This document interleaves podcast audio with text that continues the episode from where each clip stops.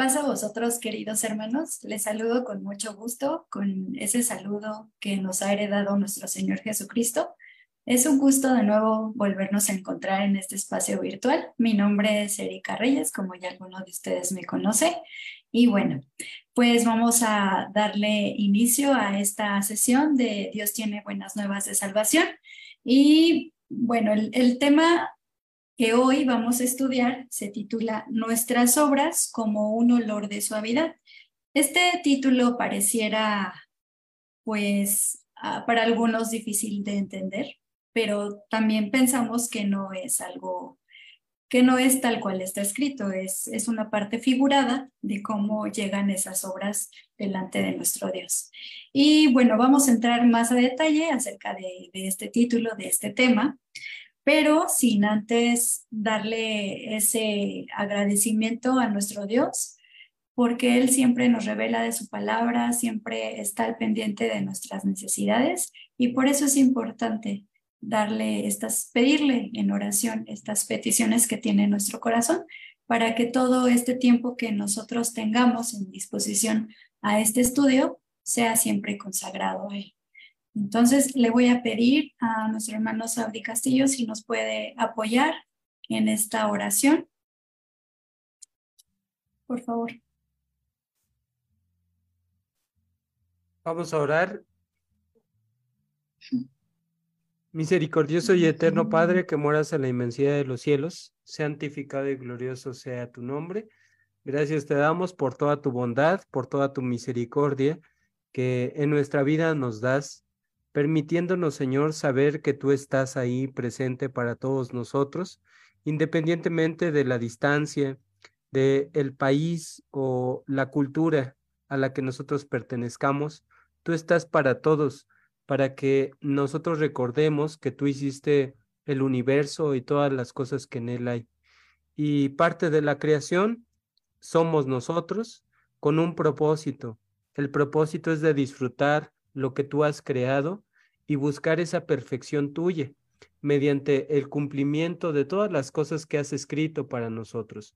Gracias porque este conocimiento está ahí a disposición de, de cualquiera que quiera con su corazón, con su mente, con todo lo que nos compone, abrir, abrir este conocimiento y también abrir nuestro corazón a la posibilidad de entender, de conocer cuál es tu voluntad. Permítenos siempre con humildad y mansedumbre recibir todo lo que viene de ti y que todo sea para edificación de los oyentes. Bendice tanto a los expositores como a los oyentes y Padre que tu espíritu esté con nosotros en todo momento para podernos dirigir correctamente. Pues todo esto te lo queremos pedir y agradecer en el nombre de tu Hijo Jesucristo. Amén. Amén. Muchas gracias, hermanos Abdi, por, por esta oración. Y bueno, como ya algunos de nosotros sabemos cómo, cómo es nuestros estudios, que está dividido en dos partes. Y la primera parte está a cargo de nuestro hermano Adam Zamora. Y bueno, él nos va a hablar acerca de esto. ¿Por qué debemos limpiar nuestras obras para ofrecerlas a Dios? ¿Qué nos dice esta pregunta? Bueno, pues vamos a, examinarlas, vamos a reflexionarlas sobre todo en nuestros corazones y bueno, pues vamos a darle espacio a nuestro amigo, nuestro hermano Adam Zamora, que tiene, que tiene a bien explicarnos esta parte. Gracias, Erika. Que tengan una excelente noche. Bueno, los que nos están acompañando por el Zoom, por Facebook y obviamente en cualquier momento que nos puedan escuchar en Spotify, también tengan esa grande bendición de nuestro Dios que es compartir su palabra, estudiarla. Y me da mucho gusto el poder estar en este jueves con ustedes. Quiero eh, no perder tiempo. Vamos a iniciar les voy a compartir lo que traje de material en esta tarde, en esta tarde-noche ya. ¿Por qué debemos limpiar nuestras obras para Dios? Pues yo creo que la respuesta sencilla sería, ¿saben qué? Pues porque si no, no serían agradables a Él. Pero vamos a, a eh, con respecto a lo que vamos estudiando en esta tarde y eh, quiero compartirles la siguiente diapositiva que normalmente yo les, les doy algo que sale un poquito del tema, ¿no? A lo mejor un poco. Esta es una tecnología doméstica, para los que nos están escuchando en Spotify, lo pueden encontrar en, en Profeco, lo buscan como tecnología doméstica de jabón de esencia de lavanda. Y para los que lo están viendo, este, si lo ven muy chiquito en Facebook, en su teléfono, pues agréguense por favor al chat de Buenas Nuevas de Salvación y con mucho gusto les compartimos esta información en formato de PDF. Y si no lo alcanzan a ver ustedes bien en su pantalla, en Zoom, pues se los eh, eh, resumo un poquito, ¿no? Eh, para hacer esta tecnología doméstica se necesita un kilo de glicerina vegetal. Eh, y esto es una presentación sólida. La glicerina normalmente viene líquida, pero en este caso se necesita que sea sólida. Luego, 3 mililitros de aceite esencial de lavanda.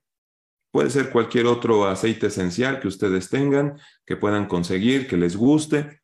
Y el colorante vegetal, que en este caso para la lavanda va a ser morado, y un poco de alcohol etílico, lo que nosotros conocemos como el alcohol que en este caso es el sello rojo de preferencia, porque el sello azul eh, tiene una pequeña sustancia que hace muy amargo eh, el alcohol, que no debería de, tomarse, pero eh, nos sirve más el de sello rojo para evitar cualquier cualquier situación adicional a la elaboración de nuestro jabón.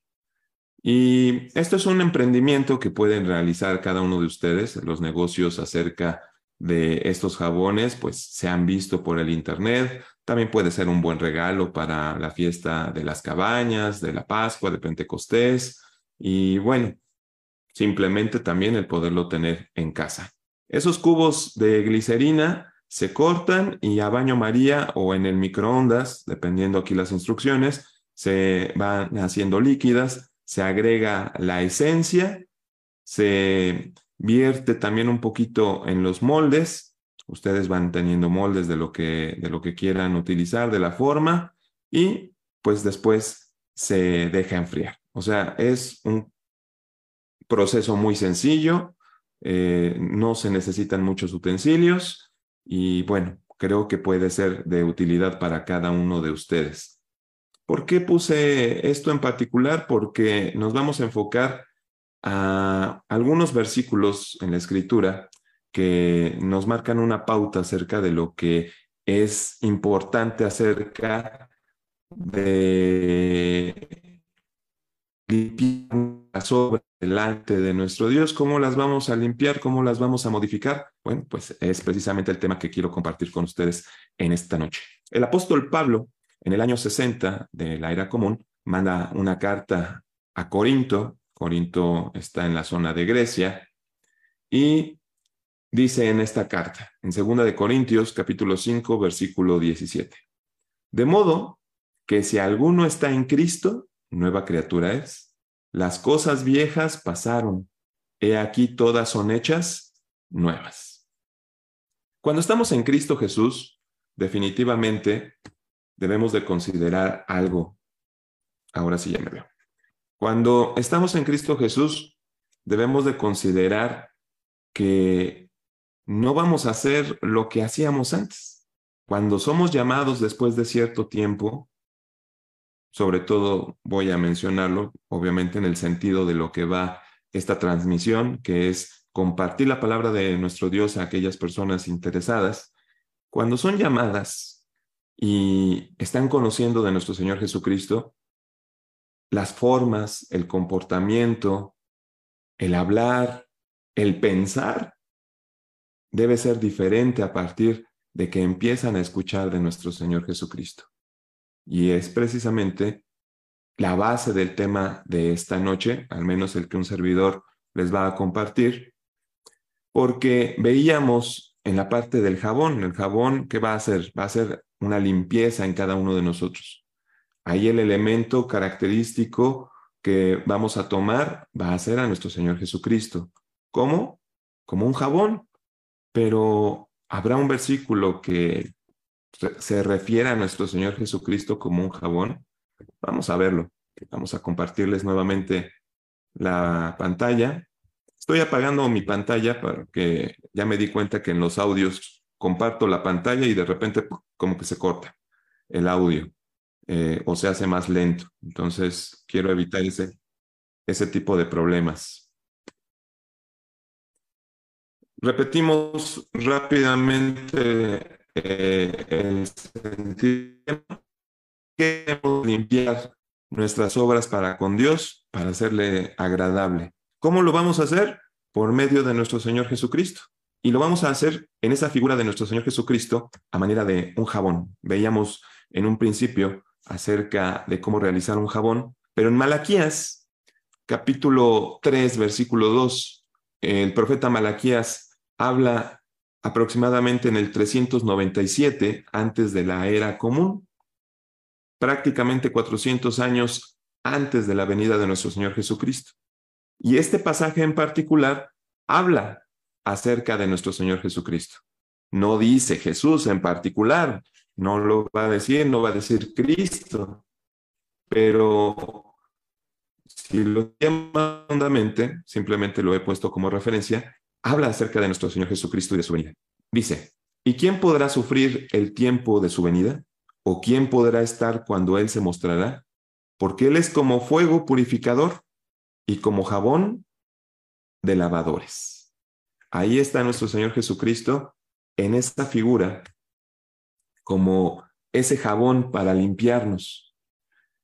Si vamos a acercarnos a la palabra de nuestro Dios por medio de nuestro Señor Jesucristo, porque Él es el camino, la verdad y la vida. Y nadie puede llegar al Padre si no es por nuestro Señor Jesucristo. Es, el, es Él el elemento que nos va a ayudar a limpiarnos, a que nuestras obras sean agradables delante de nuestro Dios. Posiblemente a lo mejor muchos de ustedes ya son excelentes personas, ya se comportan moralmente y éticamente correctamente. Pero si les falta Cristo, esas obras todavía no son completamente agradables a nuestro Dios. Necesitamos acercarnos a nuestro Señor Jesucristo y dejar todo lo pasado para volvernos una criatura nueva. Lo veíamos en 2 de Corintios 5, 17. Vamos a ver otro pasaje de la Escritura, pero en este caso ya va a ser un pasaje un poco más largo. Simplemente Quise aquí ponerles la imagen para nuestros hermanos en Spotify que lo estén escuchando, pues es la imagen de un hombre que está encima de un árbol y una figura que parece Jesús le está ayudando a, bajar. Vamos a ver Lucas capítulo 19, versículos 1 al 10. Y en este caso les voy a leer estos pasajes en esta versión, que es la nueva traducción viviente. Me ayuda un poco esta versión por el lenguaje un poco más sencillo para poderlo explicar. Dice Lucas capítulo 19 versículos 1 al 10. Jesús entró en Jericó y comenzó a pasar por la ciudad. Había allí un hombre llamado Saqueo. Ya desde el nombre, creo que ya entendemos por dónde va la situación. Alguien que se llama Saqueo y que más adelante vamos a ver a qué se dedica, pues hasta parece curioso que tenga ese nombre, ¿no? Sigue el versículo 2. Era jefe de los cobradores de impuestos de la región y se había hecho muy rico. O sea, se dedicaba, digámoslo así, ah, gracias a, mi hermano Sabdi por compartirlo en pantalla. Mm, me, gustaría que lo, que lo vieran en, la, en la anterior, en la imagen, puesto que de repente puedo hacer algunas pausas y, este, y viene también la, la parte de, este, de que es otra versión, pero si la tiene mi hermano Sabdip, la dejamos, no hay ningún problema, que creo que sí. Ah, sí, ahí está. Muy bien. Entonces, pues ya para llamarse saqueo y ser el jefe de los cobradores de impuestos, pues es que sí se dedicaba a saquear, ¿no? Ya desde el punto de vista del nombre ya, ya empezamos mal. Pero vamos a ver. El versículo 4. No, el versículo 3, perdón. Saqueo trató de mirar a Jesús, pero era de poca estatura y no podía ver por encima de la multitud. Así que se adelantó corriendo y se subió a una higuera, a una higuera sicómoro, que estaba junto al camino porque, porque Jesús iba a pasar por allí. Es un ejemplo de cómo cada uno de nosotros tenemos esa necesidad de escuchar la palabra de nuestro Dios y cómo nosotros tenemos esa intención de buscar a nuestro Señor Jesucristo. Este hombre, tengo que hacer la, la acotación, era un judío, pero como era trabajador de Roma, se encargaba de cobrar los impuestos, era el jefe de los cobradores de impuestos, no era muy bien visto por la gente judía de la época. En sí, muchos de estos hombres se les consideraba como pecadores, como que infringían la ley de nuestro Dios y por lo tanto eran desechados. Para Jesús no. Y es un ejemplo también para cada uno de nosotros. Nos buscamos acercar a Jesús, buscamos oír la palabra de nuestro Dios, hacemos hasta lo imposible por tratar de escuchar. Nos damos este tiempo que ustedes están invirtiendo en el Zoom, en el Facebook, para descargar en Spotify. Le buscamos, buscamos esas buenas nuevas de salvación porque queremos limpiarnos. Y justamente era lo que quería este, este hombre. Si mi hermano Sabdi puede compartir ese pasaje, vamos a seguir leyendo. Dice el versículo 5. Cuando Jesús pasó, miró a Saqueo y lo llamó por su nombre. Saqueo, le dijo, baja enseguida, debo hospedarme hoy en tu casa. Saqueo bajó rápidamente y lleno de entusiasmo y alegría, llevó a Jesús a su casa, pero la gente estaba disgustada y murmuraba. Fue a hospedarse en la casa de un pecador de mala fama. Esto es lo que la gente decía. Mientras tanto, Saqueo se puso de pie delante del Señor y dijo, Señor, daré la mitad de mi riqueza a los pobres, y si estafé a alguien con sus impuestos, le devolveré cuatro veces tanto. Fíjense esa necesidad de este hombre de escuchar de Jesús. Se apresura, se sube al árbol, quiere limpiarse porque tiene esa necesidad de Jesús. Y cuando ya está con Él y está escuchando a Jesús, viene esa limpieza de ese jabón de lavadores que es nuestro Señor Jesucristo. Y fíjense la frase, nada más para escucharla, no, no hay necesidad de que, de que se vuelva a proyectar. Daré la mitad de mi riqueza a los pobres y si fe a alguien con sus, con sus impuestos, le devolveré cuatro veces más. Eso de que si fe estaba sobrado, ¿no? Si no lo había hecho, no había necesidad de decirlo. Pero quiere decir que si de los presentes alguien había sufrido por la vida pasada de saqueo, oyendo lo que dice nuestro Señor Jesucristo, Él cambia, borra todas esas imperfecciones, las lava y esas obras son agradables para nuestro Dios. Porque vamos a verlo con nuestro hermano Sabdi, si lo quiere compartir, y vemos cómo cierra esta historia bíblica.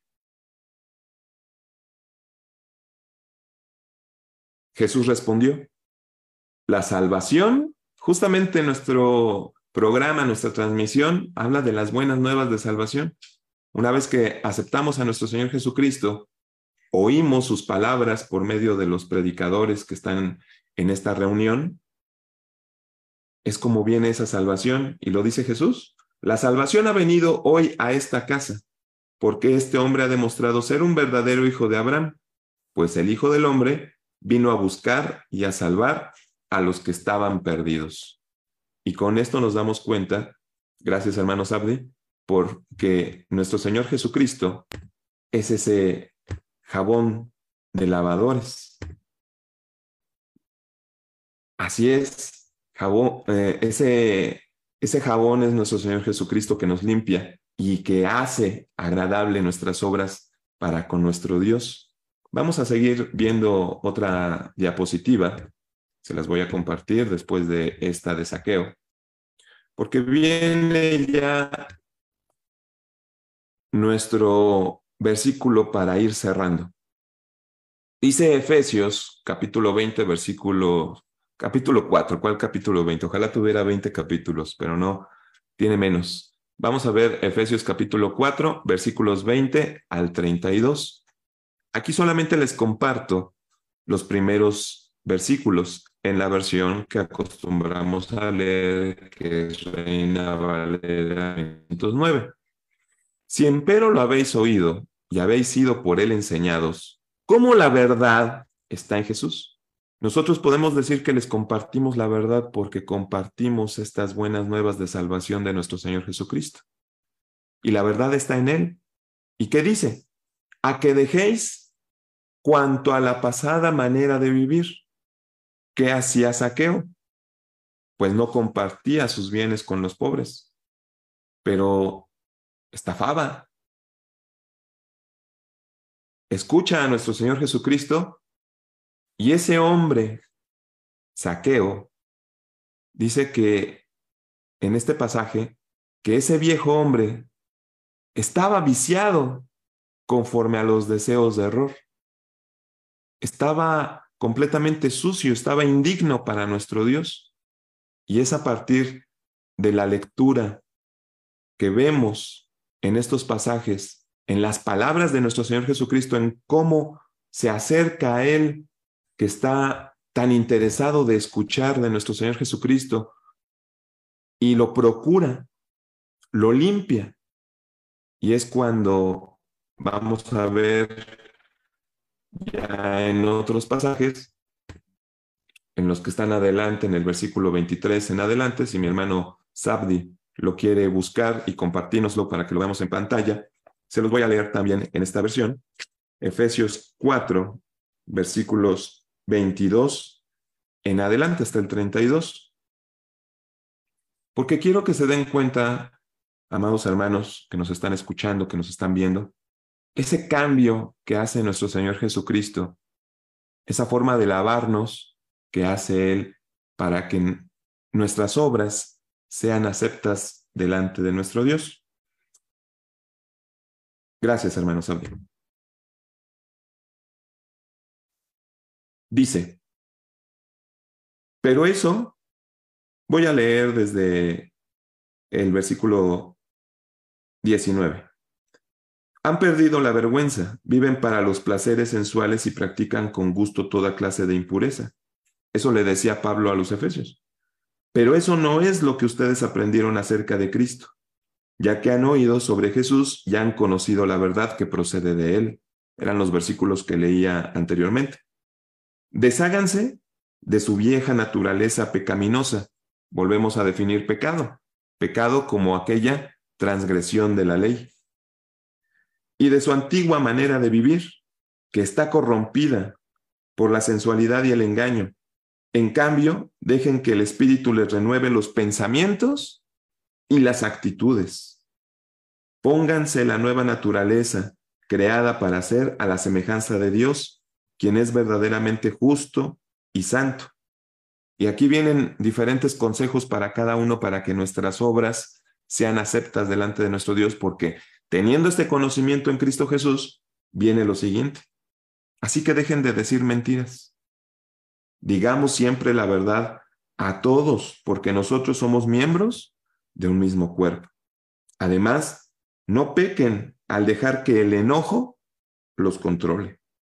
No permitan que el sol se ponga mientras siguen enojados, porque el enojo da lugar al diablo. Si eres ladrón, deja de robar. En cambio, usa tus manos en un buen trabajo digno y luego comparte generosamente con los que tienen necesidad. Lo vimos con saqueo. No empleen un lenguaje grosero ni ofensivo. Que todo lo que diga sea bueno y útil, a fin de que sus palabras resulten de estímulo para quienes las oigan. No entre, no entre, ay, perdón, no entristezcan al Espíritu Santo de Dios con la forma en que viven porque recuerden que Él los identificó como suyos y así les ha garantizado que serán salvos el día de la redención. Líbrense de toda amargura, furia, enojo, palabras ásperas, calumnias y toda clase de mala conducta. Por el contrario, sean amables unos con otros, sean de buen de perdón, sean de buen corazón y perdónense unos a otros, tal como Dios los ha perdonado a ustedes por medio de ese jabón, yo le agregaría, que es por medio de nuestro Señor Jesucristo. Gracias, hermanos Abdi.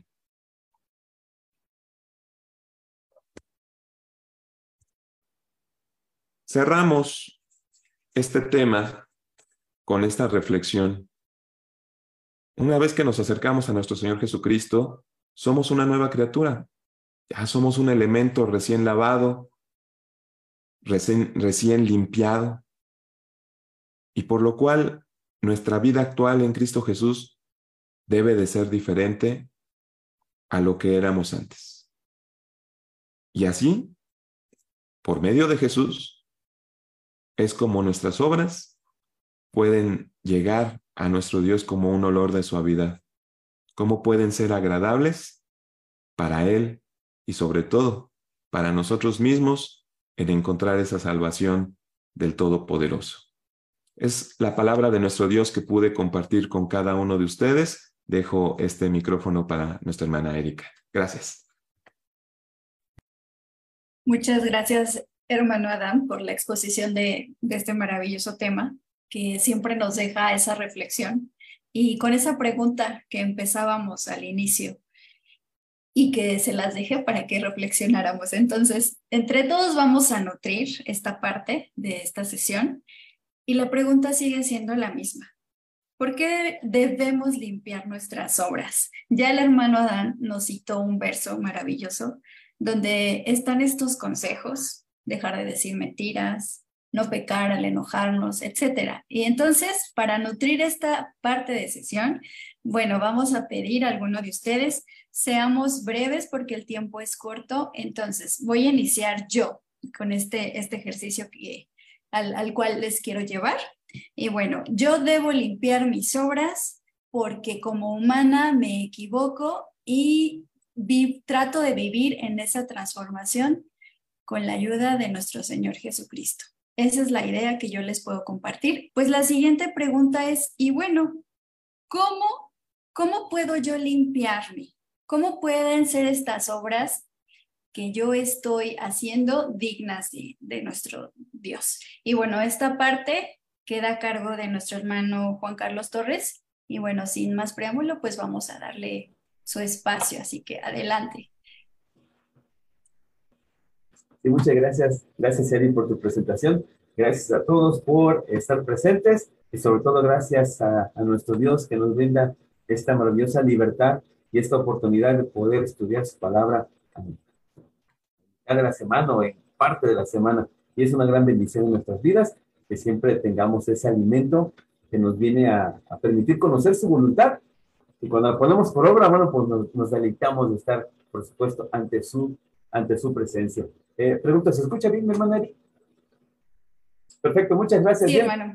Bien, gracias, gracias, gracias. Bueno, el tema que estamos estudiando, como ya, lo, ya lo inició con nuestro hermano Adán Zamora, estamos hablando acerca de nuestras obras como un olor de suavidad, algo que es grato, algo que es agradable. Y me gustaría eh, iniciar una pregunta, una pregunta para todos nosotros. ¿Con qué intención haces lo que haces? ¿Cuál es la intención? ¿Qué te motiva a hacer lo que haces hoy o cada acción que haces cada mañana cuando te despiertas? ¿Con qué intención te levantas? ¿Lo haces con una muy buena actitud o lo haces con total apatía? ¿Cómo lo haces? ¿Con qué intención lo haces? ¿Lo haces con amor o lo haces con odio?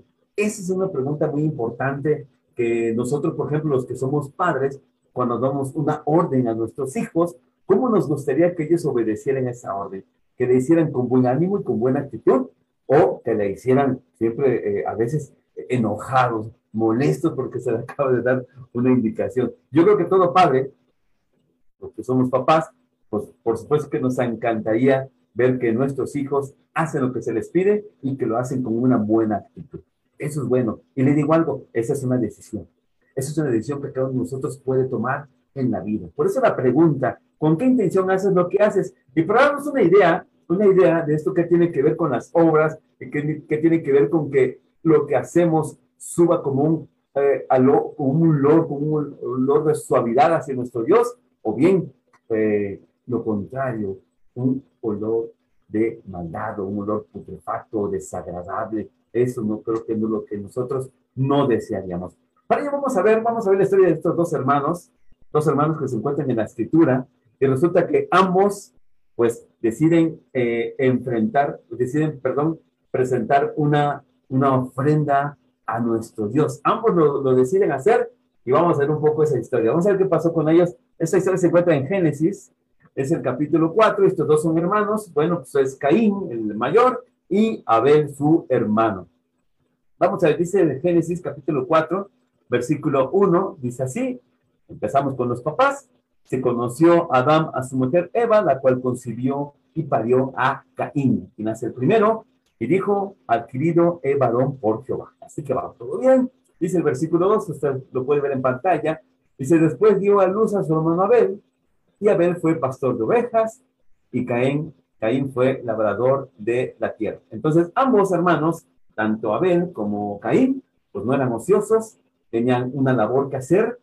Vamos a decirlo en nuestro contexto cultural, tenían una buena fuente de ingresos, tenían un buen trabajo, tenían un buen empleo, tenían algo en lo preocupar sus vidas, no eran hombres ociosos. Hasta aquí todo está bien. Y dice el versículo 3, cuando viene a cambiar toda esta situación, dice que aconteció andando el tiempo, entonces pasó el tiempo, ellos están metidos en sus actividades, pasa el tiempo, y de repente Caín, Caín aparece primero, quizá por ser el hijo mayor, quizá porque tuvo la iniciativa, no sabía decirles esa parte.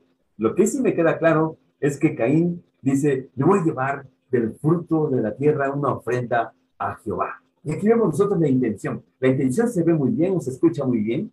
Su intención era, de la labor a la que yo me dedico, le voy a llevar una ofrenda a mi Dios, ¿no? A Jehová. Ahí suena muy bien. Pero resulta que Abel también hace lo mismo, dice el versículo 4, que Abel trajo también de los primogénitos de sus ovejas, de lo más gordo de ellas, de lo mejor de ellas, algo seleccionado, muy selectivo, y el resultado de estas dos ofrendas que se presentan delante de nuestro Dios, lo vemos en el versículo 4. Dice, y miró Jehová con agrado a Abel y a su ofrenda. Bueno, a nuestro Dios le agradó ver la ofrenda que le presentó Abel. Pero dice el versículo 5, dice, pero no miró con agrado a Caín y a la ofrenda suya. Y entonces, como nuestro Dios no miró con agrado la ofrenda de, Caín, bueno, pues hubo un cambio o una manifestación más bien de la actitud y del comportamiento de Caín, dice la escritura, y se ensañó Caín en gran manera y decayó su semblante. Se enojó Caín. Estaba muy, muy molesto Caín por, esta, por este resultado. No era lo que él esperaba. Probablemente su intención, la intención de, su corazón era mostrar que él era mucho mejor que su hermano, era mostrar que de manera superficial lo que él ofrecía era de mejor calidad, lo que sea que hubiera pasado por su mente, bueno, pues no fue del agrado de nuestro Dios. Sin embargo, la ofrenda que presentó Abel, esa así fue agradable a nuestro Dios. Por eso le, comentaba, ¿con qué intención hacemos lo que hacemos? Es una pregunta muy importante. Usted se levanta hoy, va a su trabajo y con qué actitud llega a su lugar de trabajo. ¿Llega usted con muy buena actitud? ¿Llega usted con buena armonía? ¿Llega usted a alegrar el ambiente? ¿O llega usted todo encarado? ¿Llega usted molesto desde que inicia la mañana? ¿Ya llega usted molesto por la carga de trabajo, por todo lo que se le presenta? ¿Llega usted quejándose? Y aún así, finalmente, lo tiene que hacer. Eso es un hecho. Tanto el que llega con buena actitud como el que llega con mala actitud, lo tiene que hacer. Entonces, todo es una decisión. Yo preferiría que lo hiciéramos con gozo y con alegría. Y ya nos compartió nuestro hermano Adán Zamora ese contraste allá en la carta a los Efesios, en su capítulo 4. Voy a retomar de los últimos versículos que nos compartió nuestro hermano Adán, en los versículos 31 y 32. Si gustan apoyarme, ponerla en pantalla, por favor. Vamos a esos dos versículos que nos van a marcar ese contraste. Dice así Efesios capítulo 4, versículo 31 y 32. Dice, toda amargura todo enojo, e ira, y voces, y maledicencia, se ha quitado de vosotros y toda malicia. Es lo que dice el versículo 31. Todo eso, todo ese carácter o mal carácter que tienes, todo ese enojo, ira, gritería, maledicencia, todo eso, eso quítalo de ti. Eso no te es útil, eso no te beneficia. Y dice el versículo 32, dice, yo te ofrezco esto, este comportamiento es mejor para ti antes, sed benignos unos con otros. Se practica la misericordia.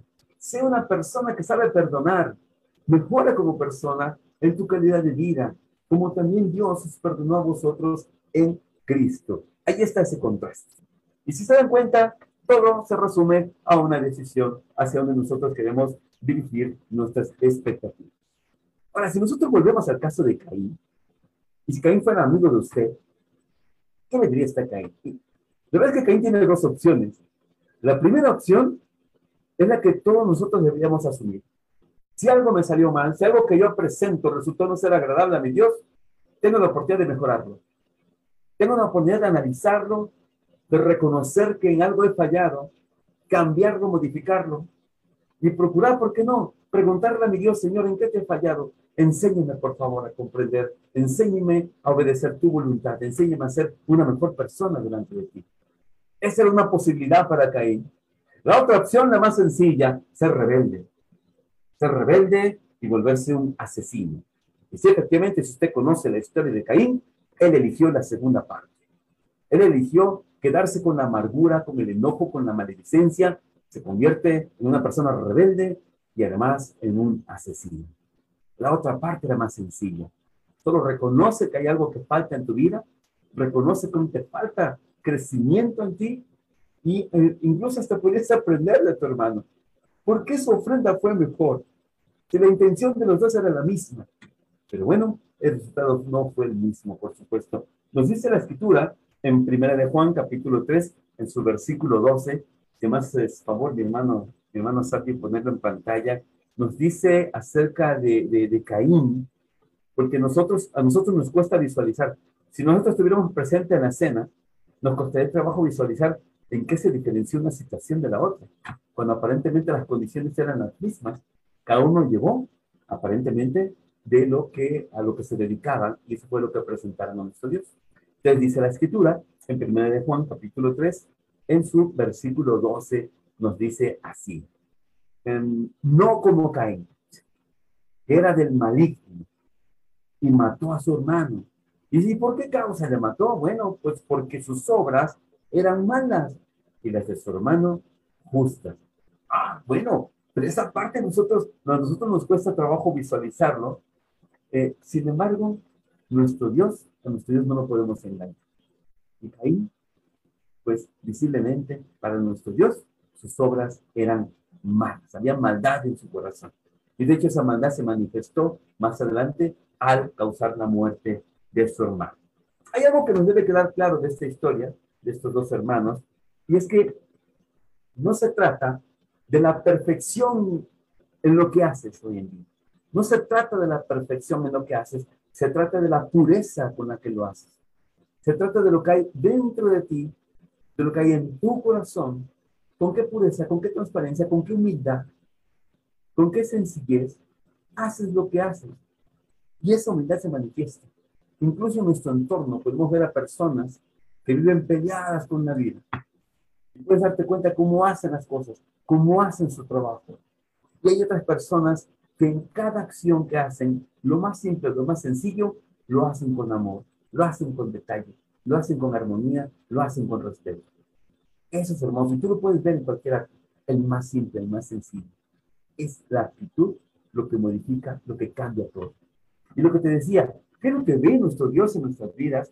No solamente ve lo que tú estás ofreciendo, sino que ve lo que hay en tu corazón. Primera de Samuel, capítulo 16, versículo 7. Si me puedes apoyar, mi hermano. Vamos a Primera de Samuel, capítulo 16, eh, y un solo versículo, el versículo 7. Dice así, lo vas a ver en pantalla. Dice la escritura. Y Jehová respondió a Samuel, no mires a su parecer ni a lo grande de su estatura, porque yo lo desecho. Porque Jehová no mira lo que mira el hombre. ¿Qué es lo que mira el hombre? Podríamos preguntarnos. Bueno, pues el hombre mira lo que está delante de sus ojos. El hombre suele ser superficial para ver las cosas. Pero Jehová, dice la escritura, Jehová mira el corazón. Jehová mira tu intención del corazón, lo que hay dentro de ti. No la perfección con las que hacen las cosas, que te puede salir mal, te puede salir bien, pero vas a aprender finalmente a desarrollarlo. Pero lo importante es con qué tipo de corazón estás haciendo. Y que sea un corazón puro, transparente, humilde. Un corazón que desea que sus obras sean agradables delante de nuestro Dios. El cómo, el cómo vamos a limpiar esas obras inicia desde lo que hay en tu interior, lo que hay en tu corazón. En el caso de Caín, parecía que lo que quería era demostrar que él era mejor en algún sentido. Esa es necedad de su parte. En el caso de Abel, su intención es muy clara, mostrar adoración a su creador, una verdadera adoración. Y de eso, por supuesto, nos habló nuestro Señor Jesucristo en el Evangelio de Juan, capítulo 4, versículo 23. Mi hermano, se lo puedes poner, por favor, en pantalla. Nuestro Señor Jesucristo fue muy claro en este aspecto, en este sentido, y nos muestra cómo se comporta un verdadero adorador de nuestro Dios. Dice el Evangelio de Juan en su capítulo 4, en el versículo 23, lo puedes ver en pantalla. Dice así, palabras de nuestro Mesías.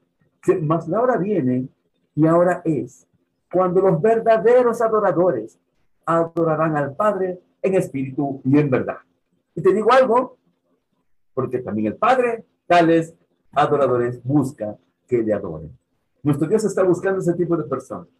Personas que lo que hacen, lo hacen porque procuran, buscan agradar a su creador, como lo hizo Abel.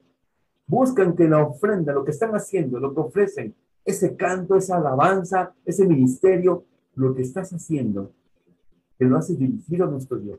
No lo haces por pactarte de algo, no lo haces porque tú crees que eres mejor que los demás, no lo estás haciendo por eso. Eso sería como Caín. Nosotros buscamos ser como Abel en este caso. Buscamos lo que nuestro Dios también está buscando en nuestras vidas, a verdaderos adoradores, aquellos que lo hacen de corazón y de corazón puro. Acompáñame a Filipenses capítulo 1. versículo 9 al 11. Mi hermano, igual si me puedes apoyar.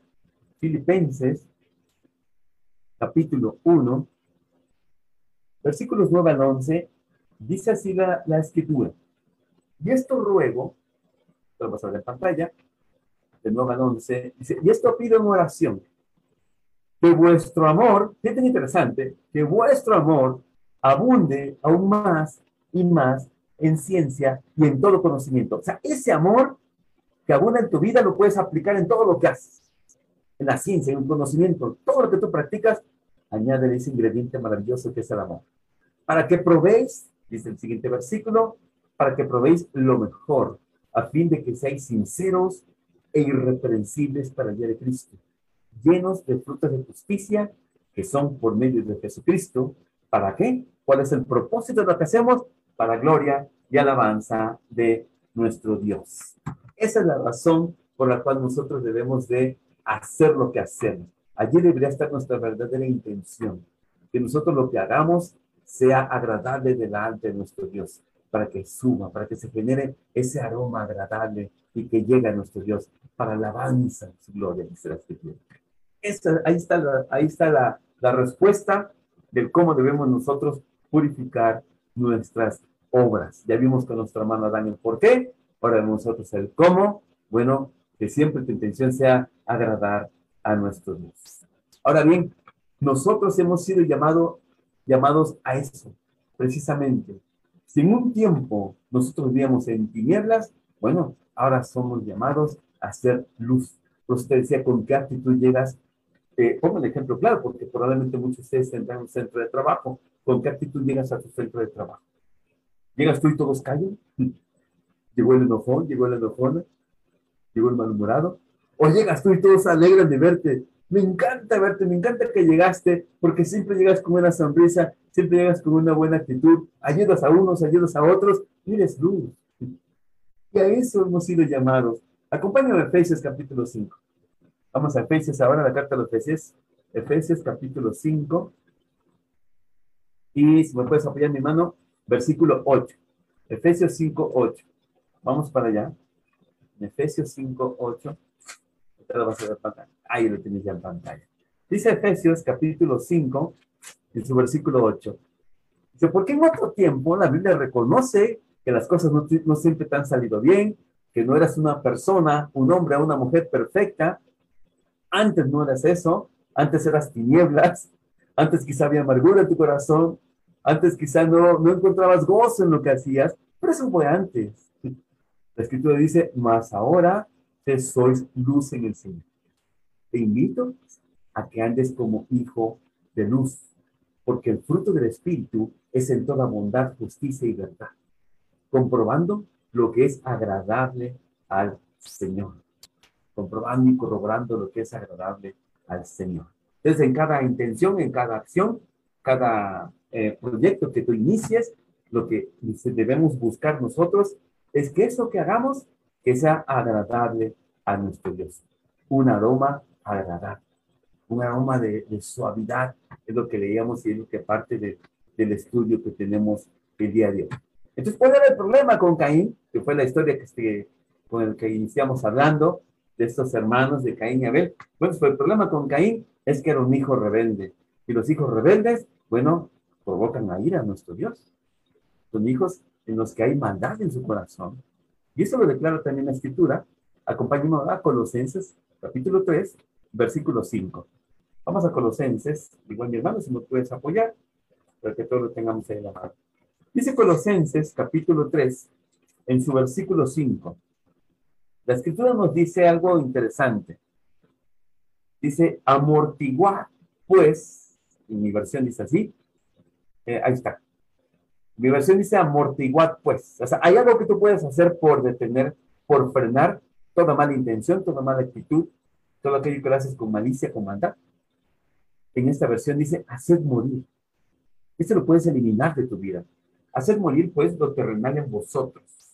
Nos da muchos ejemplos, muy amplios. Eh, complementando lo que ya también algunos ejemplos que nos leía nuestro hermano Adán allá en el, capítulo 4 de Efesios. Aquí dice, haz morir lo terrenal, fornicación, impureza, pasiones desordenadas, malos deseos, avaricia, que es idolatría. Cosas por las cuales la ira de Dios viene sobre los hijos de desobediencia. Esa ira de Dios, ese enojo de nuestro Dios va sobre los hijos rebeldes, los que se rebelan, los que son como Caín, los que asesinan a su hermano literalmente o emocionalmente o espiritualmente. Son asesinos.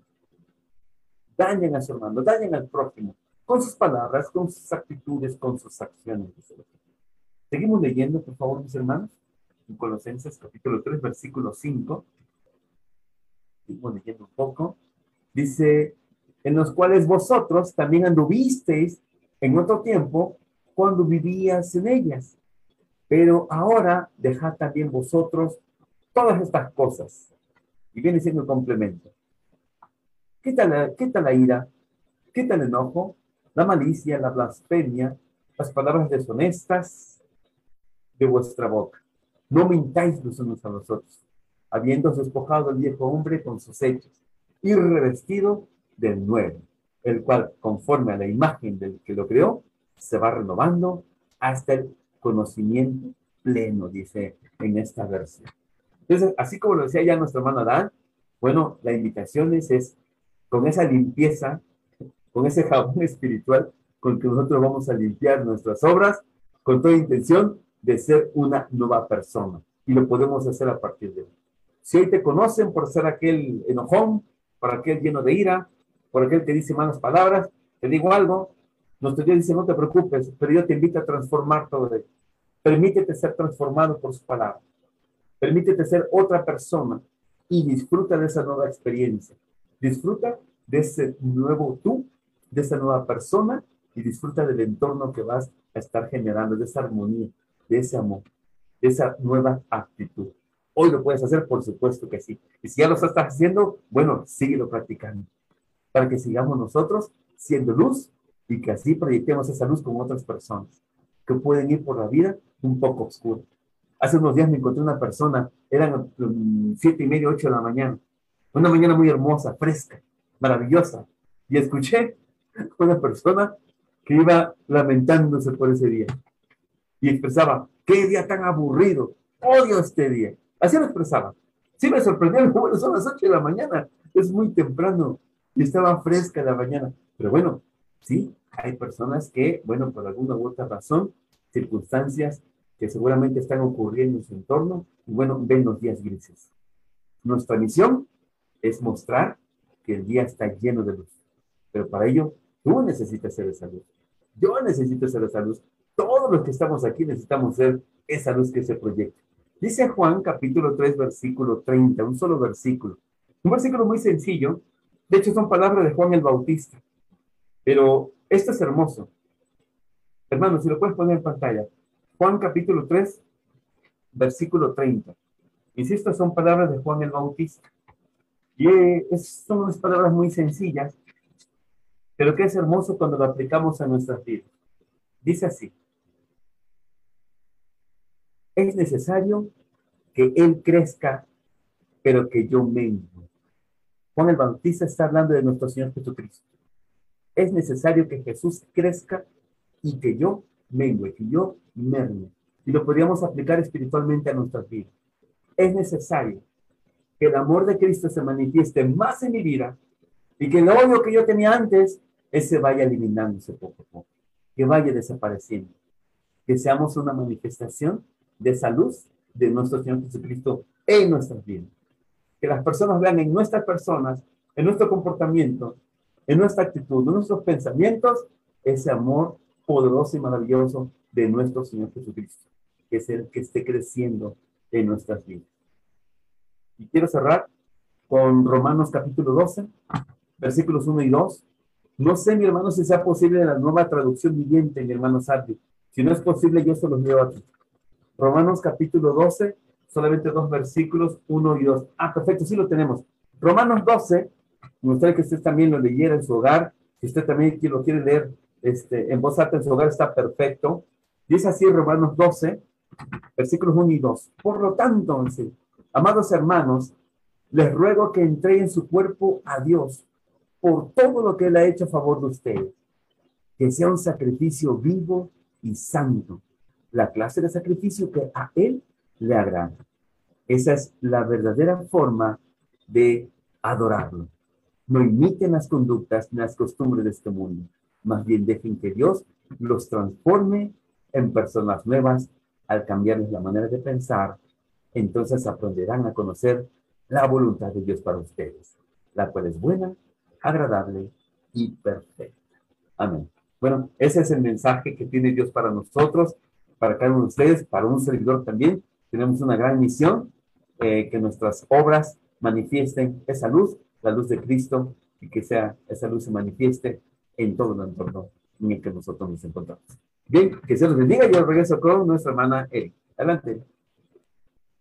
Gracias, hermano. Gracias por reafirmarnos esta parte de, de por qué es importante y con qué intención debemos de, demostrar esas obras. Y bueno, les voy a compartir unos puntos aquí que, que yo anoté. Y bueno, una intención es buscar agradar a Dios siempre. Sabemos que va a ser complicado, sí, como bien decía María aquí en el chat. A veces hay días buenos, a veces hay días malos, pero por eso nos habla de un sacrificio y ese sacrificio es nuestro cuerpo. Si yo sé que quizás yo estoy lidiando con alguna situación, pero el mayor sacrificio para Dios va a ser que yo pueda, que lo revierta, que sea totalmente diferente. Y es eso, es buscar agradar a Dios. ¿Y cómo? Pues en amor. Andar en amor como Cristo nos amó y se entregó a sí mismo.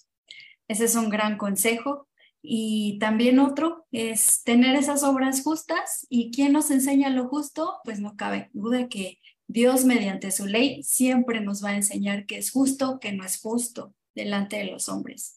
Adorar a Dios de todo corazón, con ese corazón contrito, humillado, ese corazón que dice que le necesita y que no es un corazón superior, es un corazón que se humilla ante, ante su creador. Y bueno, eh, cierro con esta parte que dice, hacer morir lo terrenal. Pues, ¿qué es lo terrenal? Nosotros sabemos, vivimos en este mundo, no necesitan platicarnos, sabemos cómo se desarrolla este mundo en violencia, en malas palabras, en infidelidades, muchas cosas que yo sé, hermanos, que ustedes conocen y que algunos de nosotros quizás hemos vivido, hemos pasado por esas situaciones, pero nadie como nuestro Señor Jesucristo para alabarnos y lleguemos al final de, nuestro de nuestros días y digamos, Dios mío, este sacrificio es para ti y ese sacrificio entonces Dios lo recibe como decíamos al principio, como ese perfume grato, como ese perfume eh, hermoso, ese hermoso aroma que llega ante sus pies porque nosotros hemos sacrificado, hemos puesto lo que yo quería ante lo que Dios nos pide cada uno de nosotros. Entonces, es un proceso, hermanos, sigamos edificándonos, sigamos aprendiendo y nada mejor que la palabra de nuestro Dios para limpiarnos y para hacer esas obras buenas, buenas y hermosas delante de Él.